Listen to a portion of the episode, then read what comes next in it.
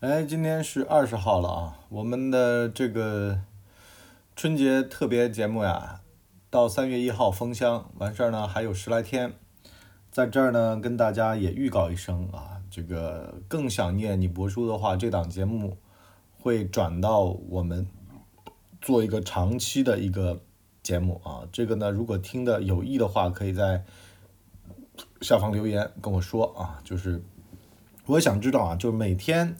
你博叔抽个时间跟你们聊一聊的这档节目要不要存在？那存在的话，定价是多少？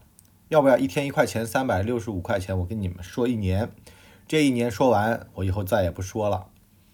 啊，那么今天呢，我们就讲讲这个原来山东的这个省委呃这个委员王忠林，现在在武汉做这个市委书记的这个情况啊，这事儿我觉得挺有意思的。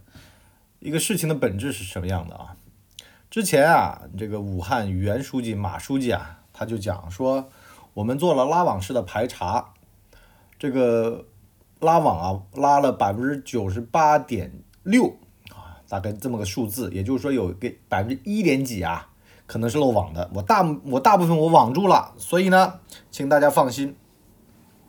为什么要拉这个网啊？就是我们有的时候做事情啊，一定要想清楚，这个网拉了之后啊。要把疑似的、发病的啊，都得给他送到医院去啊。一个嘛是做检查，对吧？核酸检测；一个嘛就是直接隔离。其实很简单，就是怕二次传播。但是啊，喊喊口号很简单。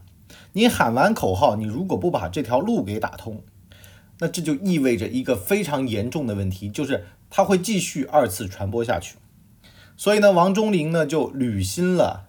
这个武汉市委书记的时候，他发现啊，他下去调研，他走到路上，他走到超市里面，发现有人在聚集，还在拼命抢便宜的菜。这个事儿啊，咱们得分两头说了。抢菜就代表着什么呢？抢菜就代表着武汉还在二次传染。然后呢，因为人群聚集嘛，万一有疑似或者是呃这个有传染的毒王，他还在人群当中呢，啊，打喷嚏。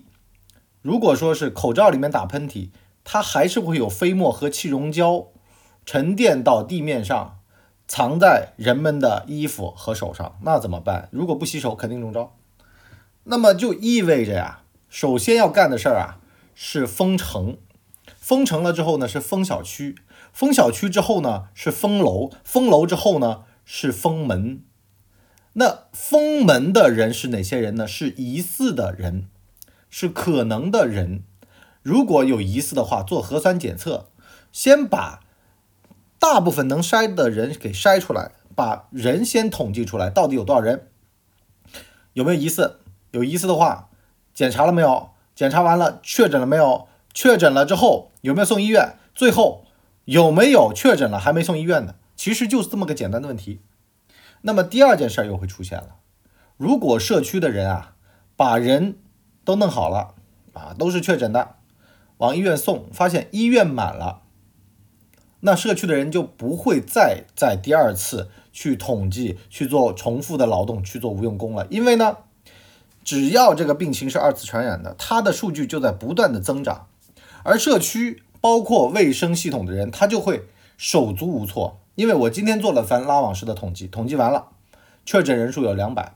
如果他继续在二次的、三次的这样的一个传播的话，那接下来这个社区，比如说百步亭有上万人啊，今天一拉网八百，明天一拉网一千，我八百还没送出去呢，我这一千怎么送？好了，那这个事情的结论是什么呢？医疗资源、医院够不够用？其实这个事情的本质啊，咱们得这么理啊。呃，疫情当前，这事儿来了不恐怖，为什么呢？治病救人嘛。只要把病治了就行了，但是呢，它的二次传染最恐怖，因为它二次传染会让数据指数级的增长，它都是背后一个个大活人，大活人到了医院，首先占空间吧，第二占病床吧，第三它需要六到十四个天的这个治愈的时间吧，好了，而且还有占据重症的、占据 ICU 的等等的都会有，那么这里面就会产生一个问题，其其实就是一个医疗资源的挤兑，这次是。而且啊，只要你前面的防控不当，那就是不断不断的指数级增长的去挤兑。那么其实现在啊，武汉之前他干的事儿叫火神雷神，那名字起的很好听啊，是两个临时医院，对吧？就是模仿当年的小摊商去建的。但这个思路啊，其实有点问题。为什么呢？建医院需要时间。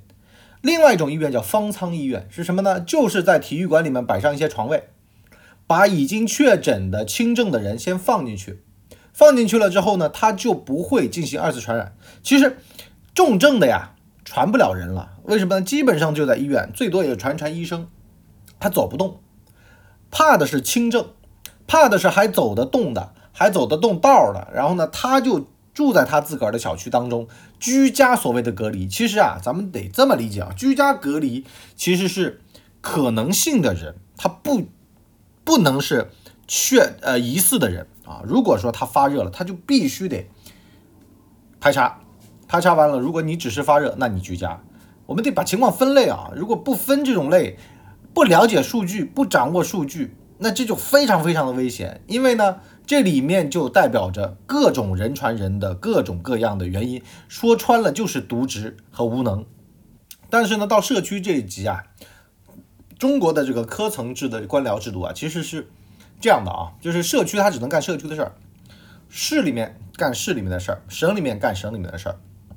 一旦市里面的人不干市里面的事儿，那下面的人就无法行使他的这个职责，就是他是行使他的职责对这件事儿没有帮助，而且呢，他也会代偿这个职责，就是说这个职责我不干了，为什么呢？干不下去，没法干，因为你给我的不是人或活儿啊，我辛辛苦苦转运转到医院，就我们之之前看到的那个采访啊，就派司机去转这些病人去医院，好了。到了医院，医院说没床位，那这些人就在路上晃吗？是吧？医院说我也很冤枉啊，我医院就这么大呀，我就建了五百张床位。你说你今天给我塞一百个人，我这儿还有六百个病人在那等呢，排队去。好了，这就是官僚体系了，对吧？这就是科层制度了，这就是你的医疗资源的扩张速度能不能跟得上病人的速度？好了，我们把这个事儿啊再复盘一下理一下啊，其实很简单，就是。现在我们有多少个确诊病人？我们有多少个床位？我们现在目前空余的床位能不能覆盖这些病人？如果不能，那么方舱再多建几个。所以呢，王忠林和英勇他们就提出来啊，床的人，床超过确诊和疑似的人的数量行不行？如果行，那这个就叫实事求是，我们就是在这个范围内啊解决这个问题。如果方舱没有，我们不要去谈让社区去拉网式的搜人啊，因为搜人也没用，他还得在家，因为他得排队，排队就在家呀。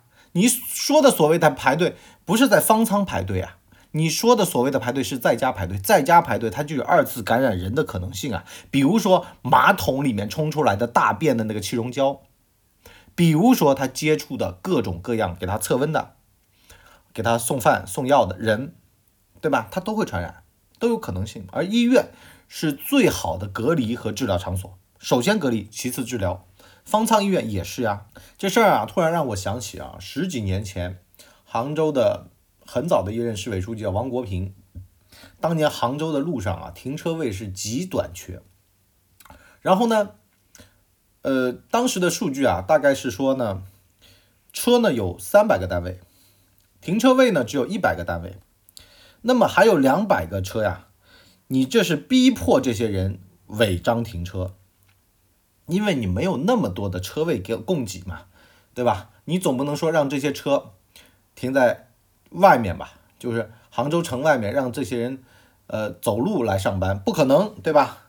那么怎么办呢？我们是社会主义国家，我们又不能像英国伦敦一样的，就是说你进入市中心你需要付高额的进城费等等的，我们不能这么干。啊，那怎么办呢？那第一啊，扩这个停车位。我们承认这三百辆车，我们要见到这三百辆车的车位量啊，这是一个。第二个什么呢？上下班呐，潮和汐呀，上班的车，下班的车，你坐好嘛，对吧？你比如说，你下班了啊，大家都往这个住宅区赶，上班了啊，他都往这个商务区赶。那么朝和西的这个供应要做好啊，也就是说呢，共享的车位得开放。也就是说穿了，无非就是说我不能逼我们底层的这些呃交警去抄罚单，因为呢，这个罚单去抄呀，它是跟人民对抗的。你没有车位给我停，我才违的章啊！这和我有车位给你了，你违章的事情的本质是不一样的。一个是为了抄牌而抄牌，一个是因为有免费的，因为有车位给你，你还违章停车，这么一个，我是理直气壮的。你就包括这次王忠林，他就可以去啊声声声音很洪亮的去怒斥那些官员，是为什么？我给你们找好了医院，你们不给我送进去。这些人躺在家里面，他传染二次的这个病怎么办？你可以好好的想想，如果这些人是你的家人呢？他们躺在医院，没有他们躺在家里面去不了医院，他们的心里有多着急，对吧？你要将心比心的。好了，软的我也用了，硬的就是说，如果二十号这天我们做三天的拉网，二十号这天让我发现一个确诊病人在家，你们这些区长全部要下台。好了，软的硬的我都跟你们讲了，你们自己看着办。好了，我们今天呢就先讲到这儿啊。至于对于你有什么启示的话，可以在节目下方留言或加微信号文博小号跟我们来聊一聊啊。这个我最近呢开办了个写作训练营，有兴趣也可以加。好了，今天就到这里，我们下期见，拜拜。